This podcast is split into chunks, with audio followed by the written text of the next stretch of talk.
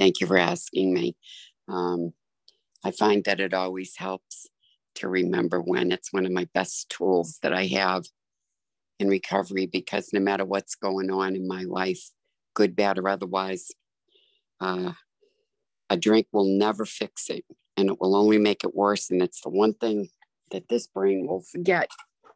So I need to have reminders of what I'm doing here, and that's good because otherwise, I think the problems I'm having today are my problems. So, anyways, I am Mary Susan.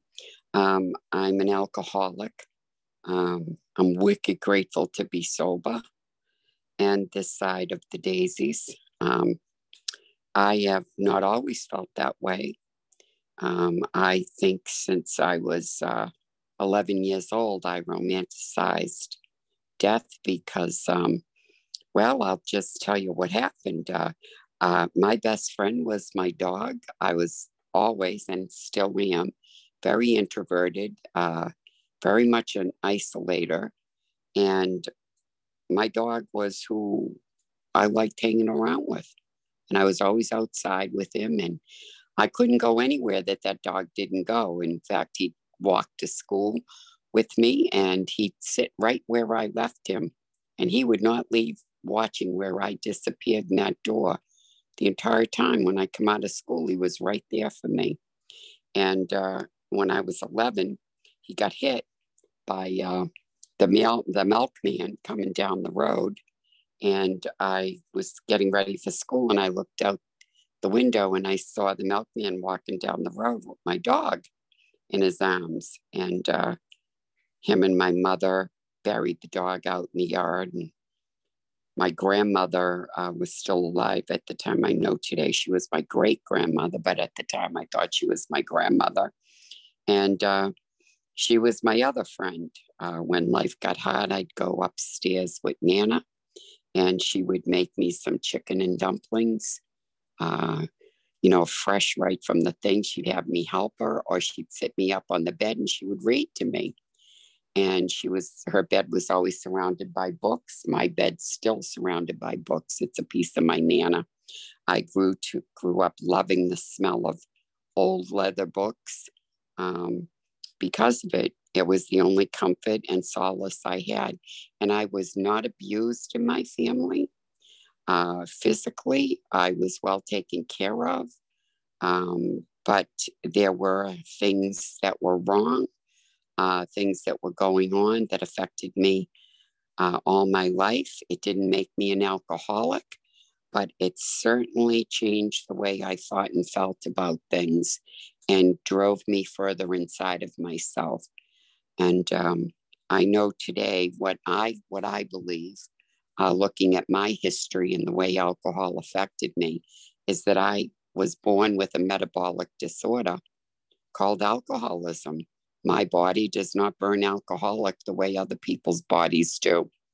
I'm not able to get it out of my body and it burns very slowly. So I get very drunk very fast.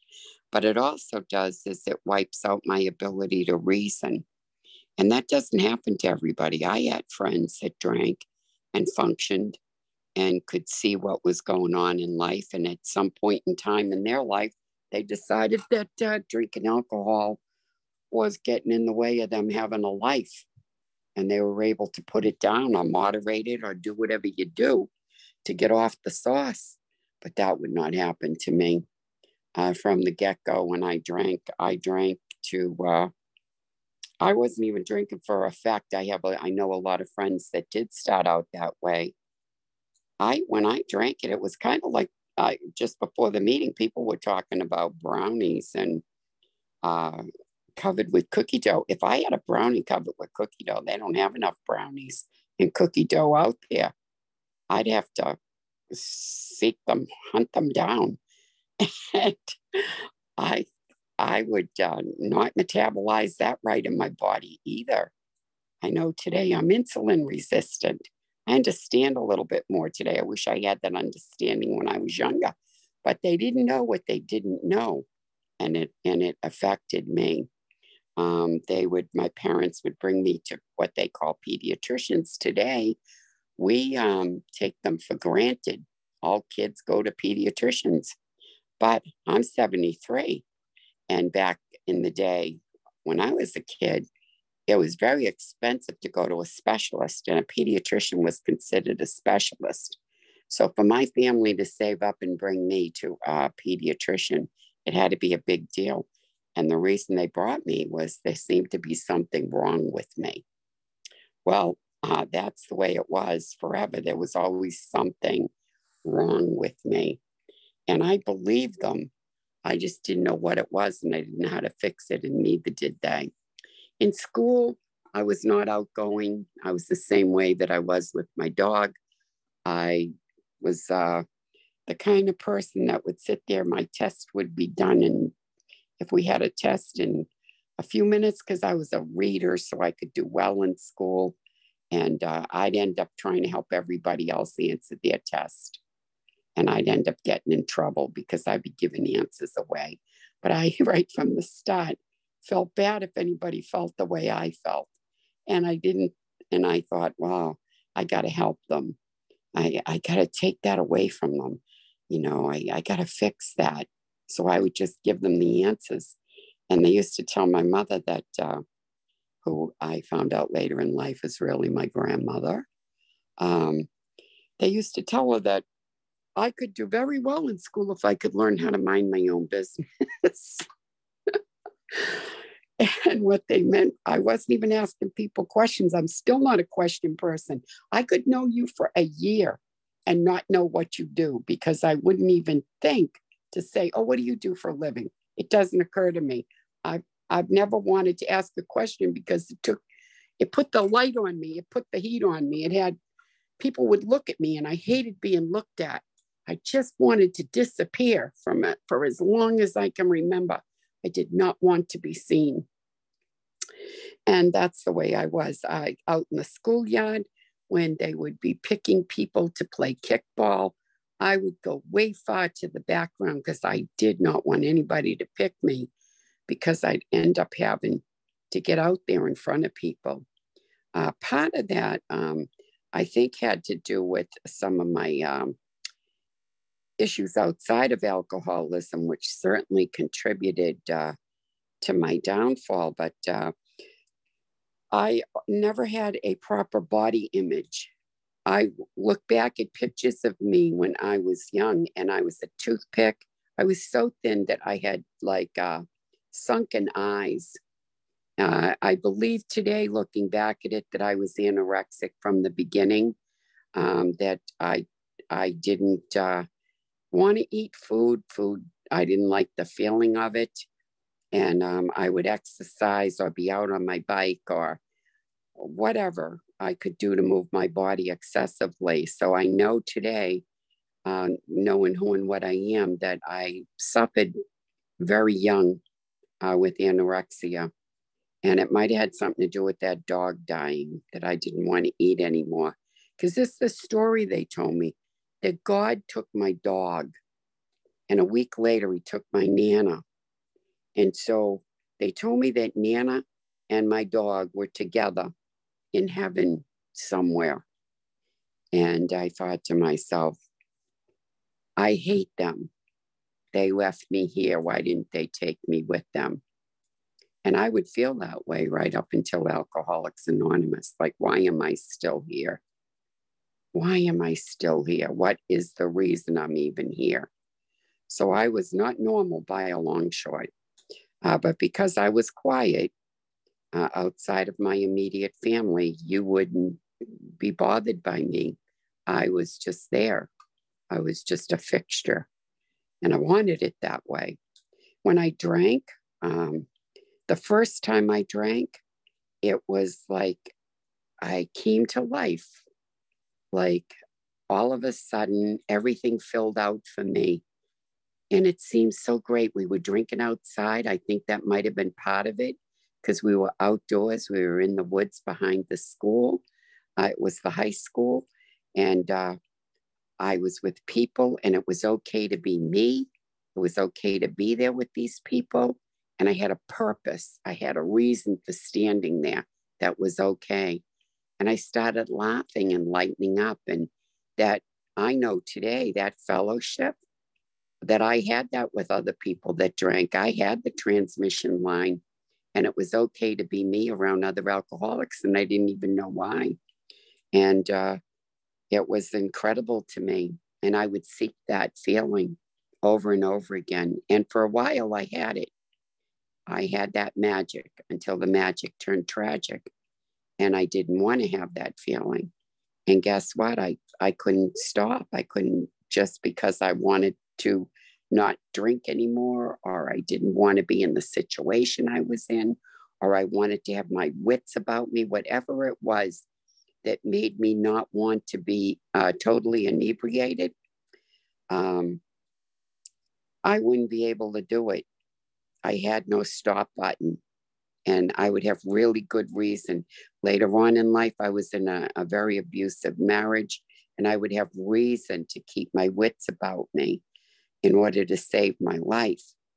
And so I couldn't drink around him because I knew if I drank, I would lose total control of the situation and whatever happened to me would be bad and I would not be able to stop it. And uh, so I learned how to, um, I call it binge drinking. I just learned how to control when I drank, but I couldn't control how much I drank. And so once I got out of the house and got safely away from him, and I was with people that I could drink with, all bets were off. And I followed, I would take a drink the drink would take a drink, and then the drink would take my life to wherever it took it. And I would not be able to stop that train. I wouldn't even care. Um, I lost the ability to have that because I was so inebriated and we did other things. Of course, you know, back in the 60s, we did hallucinogenics. So you take the alcohol, the hallucinogenics, it took me a little while to get into the pot, but I finally did, and the hashies and the magical mystery tour. And we had the best music of any generation ever. And I got lost in it and I loved it. I, I, I didn't want to have to come out of that. And um, we had Timothy Leary at the time out in the East Coast, and the whole thing of drop out and get out of the establishment, get away from the establishment. It was perfect timing for me.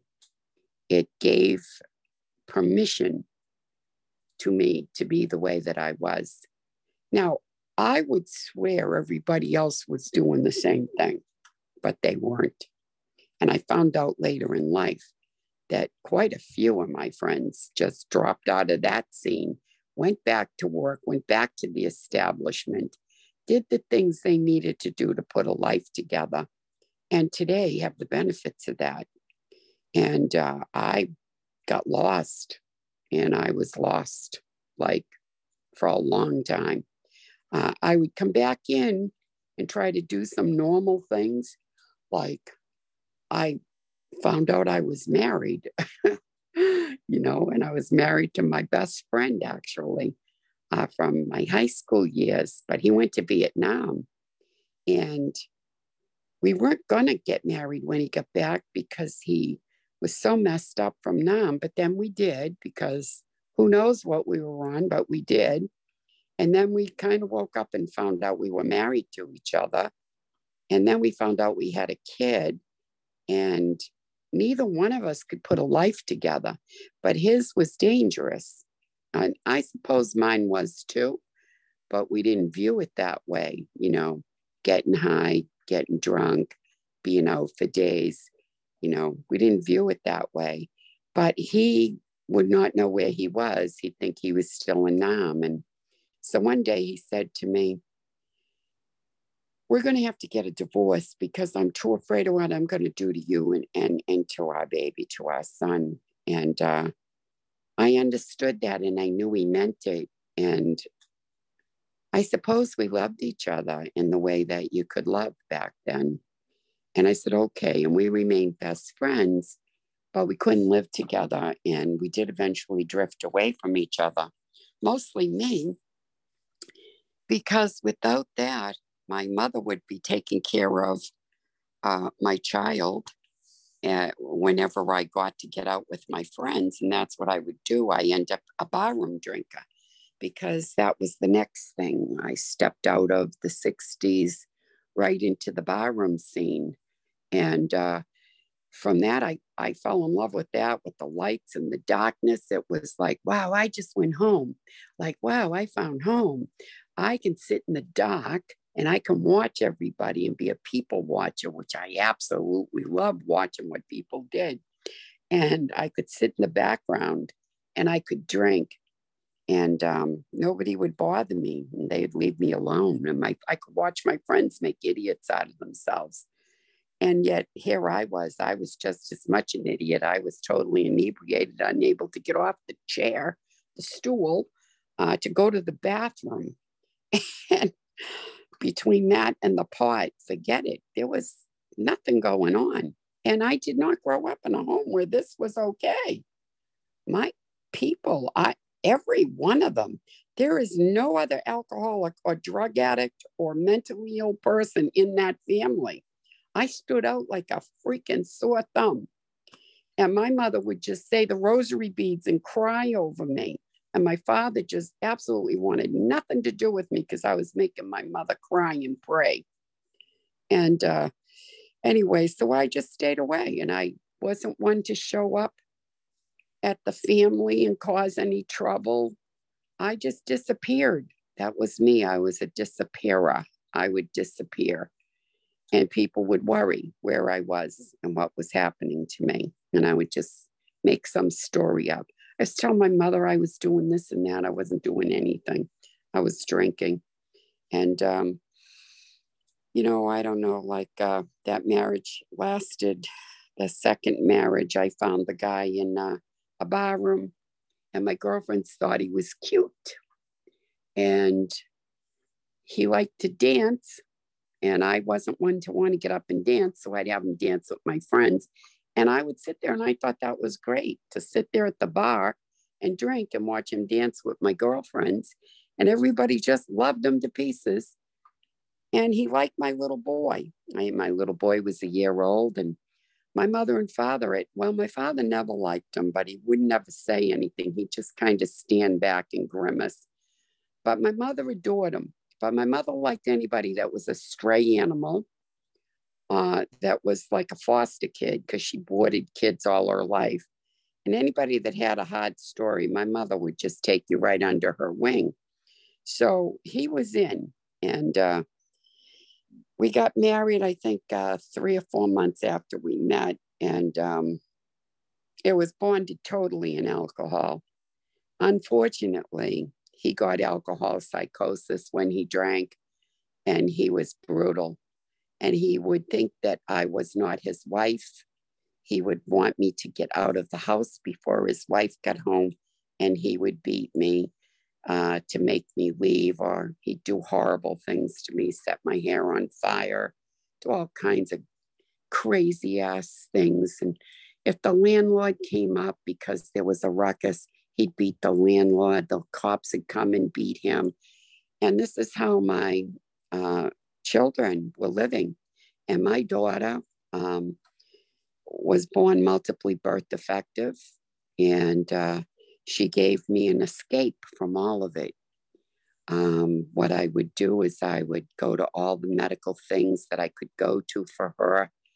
I believe that the medical profession kept me alive because they gave me a way to not drink without even talking about it with me, just trying to keep her alive. I would hide out at the hospital with her so my husband couldn't hurt me. They barred him from the hospital. It just kind of worked for me.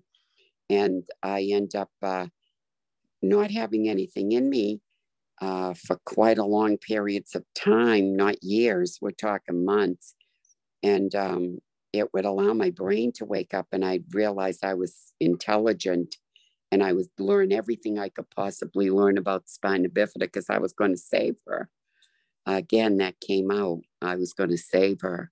And I did, actually. And um, she had multiple, multiple surgeries.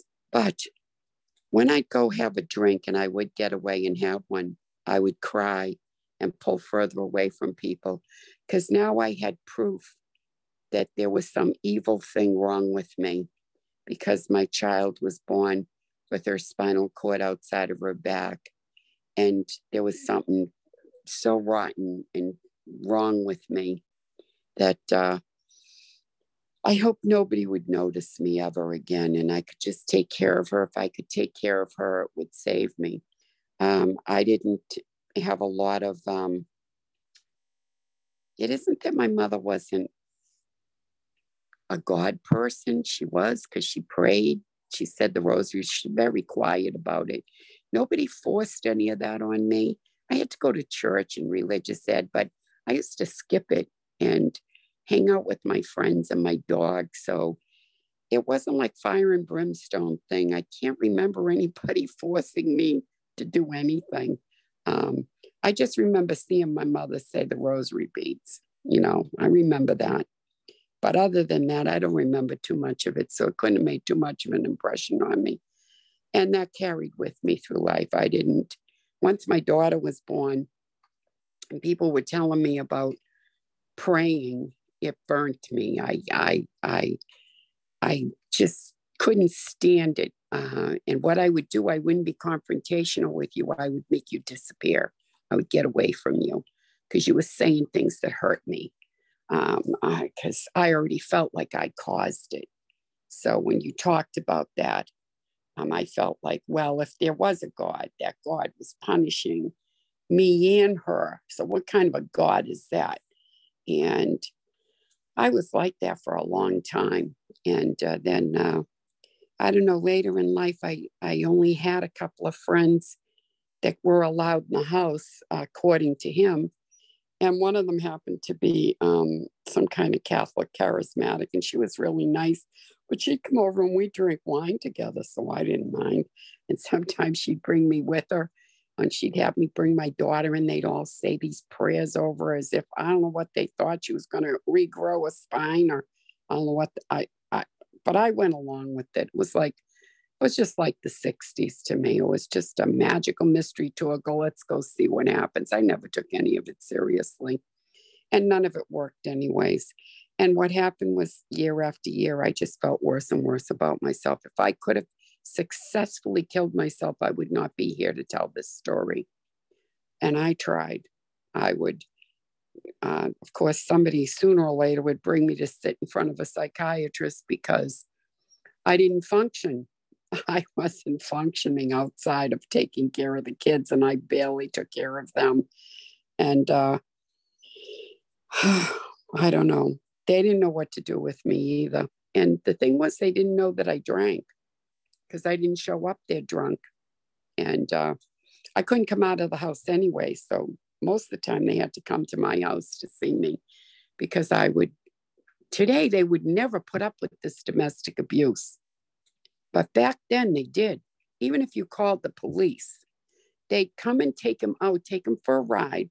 Then they'd come back and they'd lecture me and tell me I need to be a nice wife now and cook him something to eat and he's not going to cause any more trouble that they talk to him. And he would be laughing and drunk and, you know, it was just disgusting.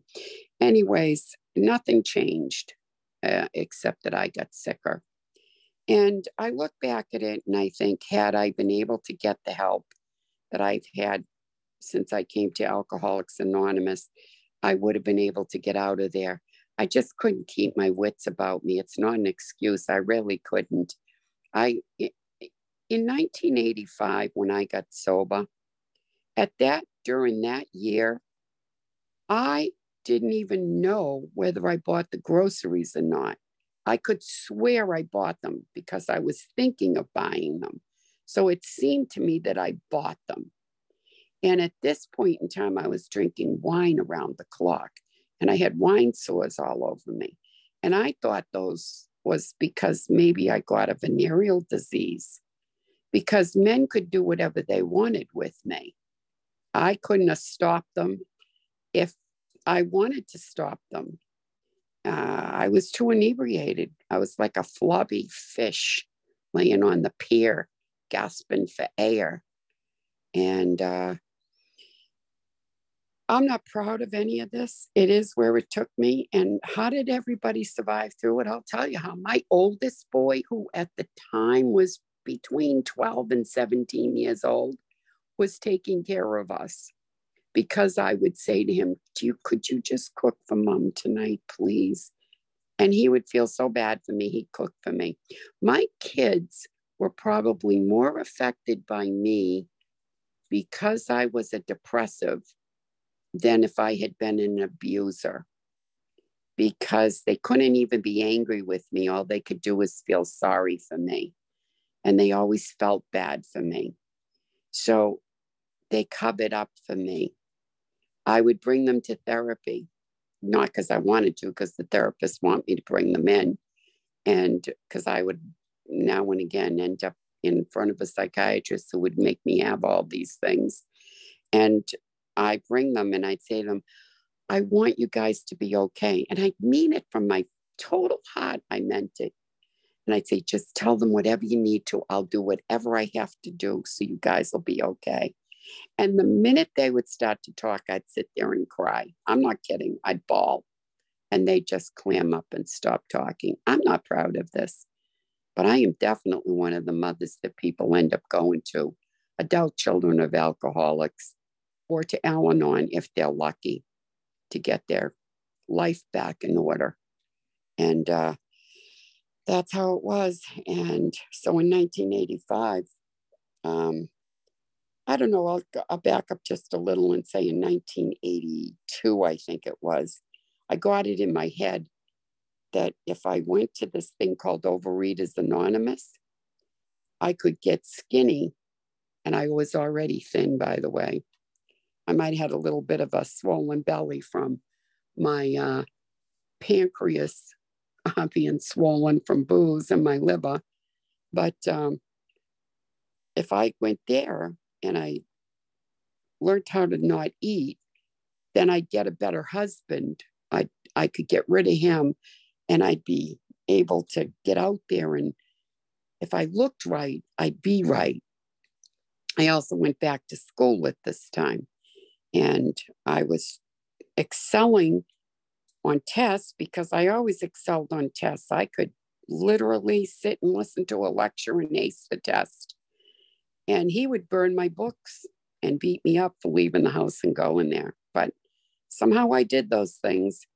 And I didn't graduate though because he didn't let me go to graduation that day. So I I, I didn't get to do that.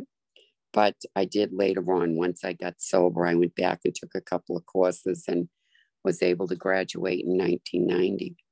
But in um, 1983, I went back, I went to this thing called OA, and uh, I got a sponsor who happened to be an alcoholic.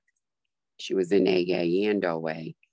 And she would tell me to go to AA meetings, but I thought she wanted me to go there to meet a sober guy because I was drinking. They didn't know I was drinking. Well, she did. She said she knew it, but nobody, I don't remember it. Let's put it that way. So I don't remember her talking to me about it, but she swears she did. So maybe she did. But I thought in my head that that's why they wanted me to go. And uh, I never went to an AA meeting. I went to the AA dances. so I could find a sober guy and my life would get better. I'm going to get thin. This is my new plan. I'm going to get a sober guy. I'm going to go to school. And they weren't bad ideas. It's just that I was drinking, so I was never going to get to do any of this anyhow. And I couldn't hear anything or hold on to anything that I heard. So one day, um, I went to this woman again and sat down next to her at the meeting. And uh, she had me come to her house and she 12 stepped me. And she, she was very firm. She said, You are, I have been telling you for years you're an alcoholic. I'm not doing this with you anymore. You are dying. Look at you. You don't even put food in your body because you're drinking. And if you don't go to Alcoholics Anonymous, I'm coming to your house and I'm bringing you there.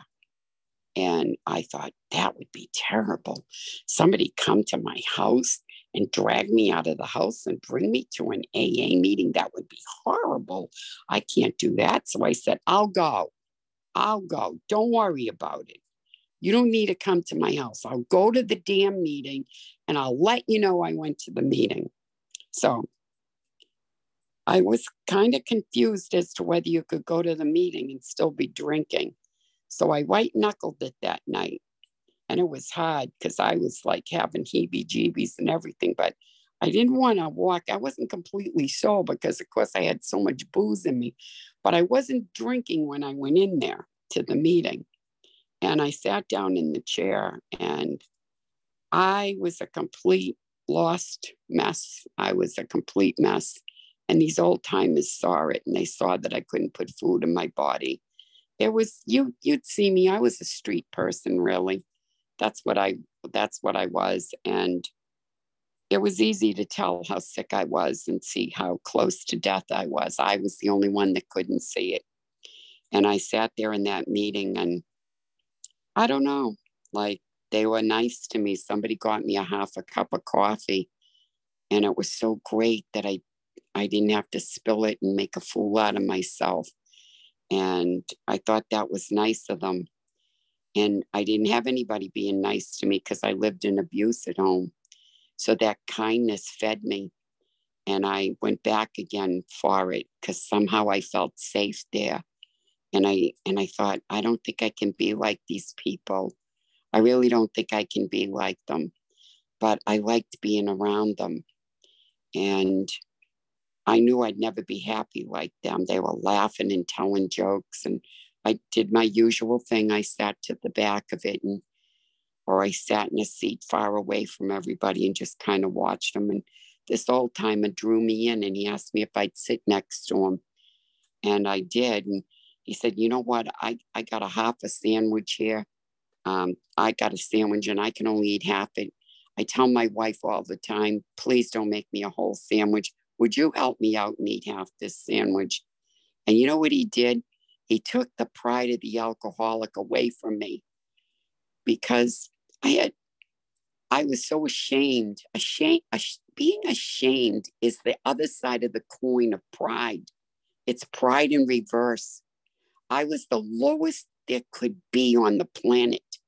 And he was asking me, to eat part of his sandwich and he wasn't trying to make me eat a whole sandwich. And somehow I felt like it would be all right to try to eat food around him. So I would. And then I'd start going, hoping he was going to have a half a sandwich for me. And uh, other times he'd come in, he'd have little chocolate candy kisses, and he'd pass one over to me. And I could put the chocolate in my mouth. And it felt so good. And I learned that that would help me. And I began detoxing without knowing I was detoxing. Now, these people were trying to get me a bed in a detox.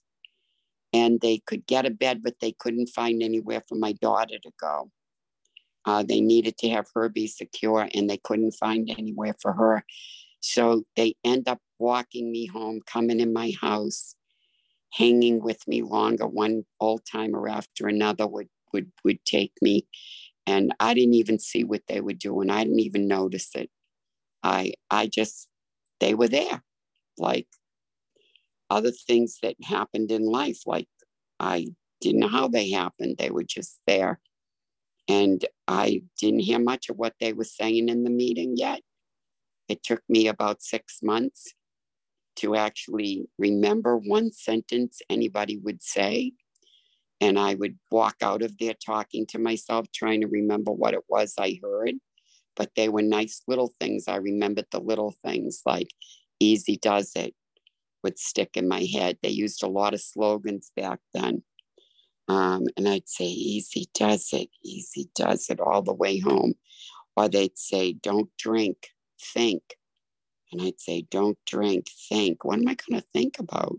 I don't know. Don't drink, think don't you don't have to drink even if you want to drink i keep saying that to myself i don't have to drink even if i want to drink well what am i going to do i asked them one day because i don't know how to not drink and that was my first day in that wasn't the first day i was at aa that was the first day i tuned in to what i was doing in alcoholics anonymous And I was asking them, well, what am I supposed to do? I think about drinking all the time.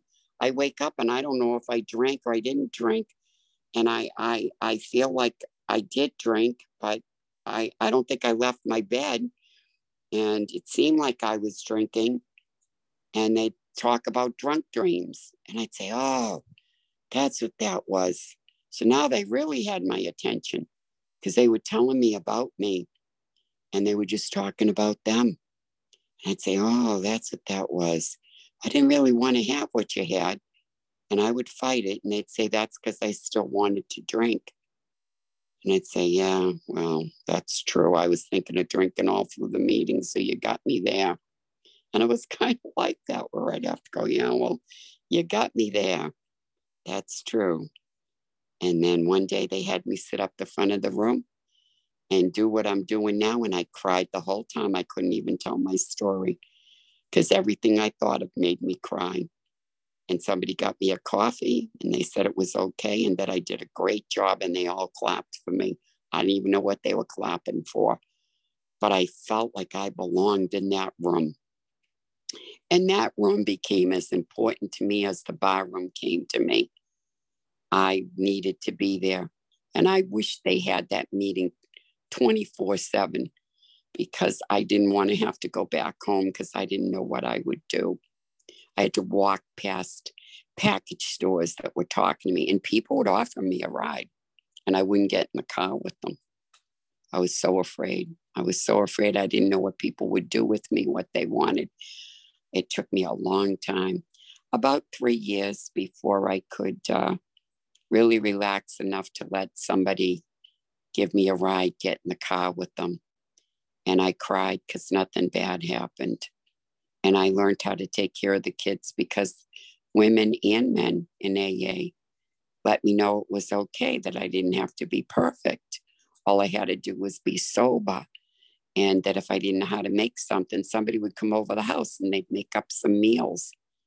And little by slow, I began to start to participate in my own life.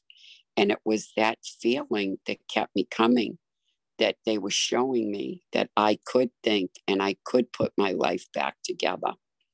And I think that's why, even to this day, I don't have to rely on some kind of uh, power outside of myself because I had so been broken that they had to teach me how to do things for myself. And that's the power that I connected with was the power inside of me. I just had to do little things, little tiny things, little steps. And those things became big things to me. And when I had things to do that seemed way too big for me, they would come with me. It wasn't always the same people, uh, but they'd come with me. One of my kids ended up in a uh, uh, unit for adolescents because once you start getting sober and you start doing business with people and they get a real look at how you're living, well, there's consequences. And um, society expects you to be able to perform as if you're not an alcoholic when you are an alcoholic, but you're not drinking now. So now everybody comes in and gets in the mix and they do this and that. So they put my oldest kid in an in a, a, teenage rehab kind of thing, only it was for mental health things, oppositional disorder, I guess they called it. But it was really me that was the opposition, and they made me come in to see the psychiatrist more than they made him. And if I didn't go to AA and I didn't show up sober, they wouldn't let me see him.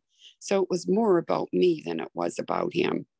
And it was a good thing they did that because he he learned how he got through school he learned how to make a life for himself and he didn't have to take care of mom and the other kids anymore. And I'm sad that it had to happen that way, but that's what happened. And that's the story of my life and where booze took me. There is nothing left in a drink for me, but I'm a real alcoholic. And what I mean by that is there's something really wrong with this. And just because I'm sober 36 years and I've put a I've put a life together I wouldn't trade with anybody. Um, and it has nothing to do with anything I got. I got really not much to show for it. Um, in um, material things, but I have got relationships that are second to none with my children, my grandchildren, my friends, my AA connections. If I had if I had 20 years to sit here and tell you every single person that ever helped me in AA, I I wouldn't have enough time. And I'm not exaggerating.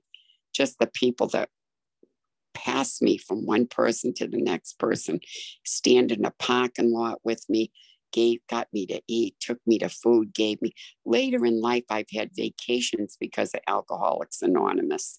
Amazing things. People needed someone to watch their um, house up in the White Mountains of New Hampshire. And it was on a ledge and it was the most beautiful house you ever saw. And I got to go there and take care of their plants and take care of their house while they were away. That was amazing. And uh, I got to take care of little preemie infants that were born because uh, the young mother uh, one of the daughters of uh, one of the alcoholic old timers that I got so that got me sober. Um, her husband had to go to the police academy, and he, she needed someone to help her with the preemies. And I love children and babies, and I got to go there and help her with those preemies. I mean, I've had experiences that I would not trade for anything in the world. And I never forget where I came from because I could, in a heartbeat, think my daughter laying in a bed for five years was a problem worthy of a drink. And for me, having a good time and having fun also made me think I should have a drink. And I need to remember wait a minute here. You got the chronic mind of the alcoholic. You are not going to have a good time if you pick up a drink. That is not what's going to happen to you. And you know it. So, best you stay away from that. Some people can be bartenders, some people can have alcohol in their home. I don't have any of that in my home, and I don't go anywhere near it because I know where it took me and I know how easy it would be for me to say, fuck it, I'm out of here. See, because I was a fuck it, I'm out of here drinker. And we're not all the same and your story might be completely different than mine. But we ended up in the same place, needing somebody. Somebody said it today. I love it. Uh, I I see if I can say it right. Um, I alone can am the one that can do something about my problem, but I can't take care of my problem alone. I need to have people to help me. And uh, some people need to have a higher power or, or some, I don't know, they, they got to make it into something because they can't say they need themselves, but I do need myself. And Alcoholics gave me, Alcoholics Anonymous gave me back me. And um, I'm wicked grateful to have that. Thank you for letting me remember when. Um, and uh, I hope I didn't go on too long, but I got to get this out, and that was great. Thank you.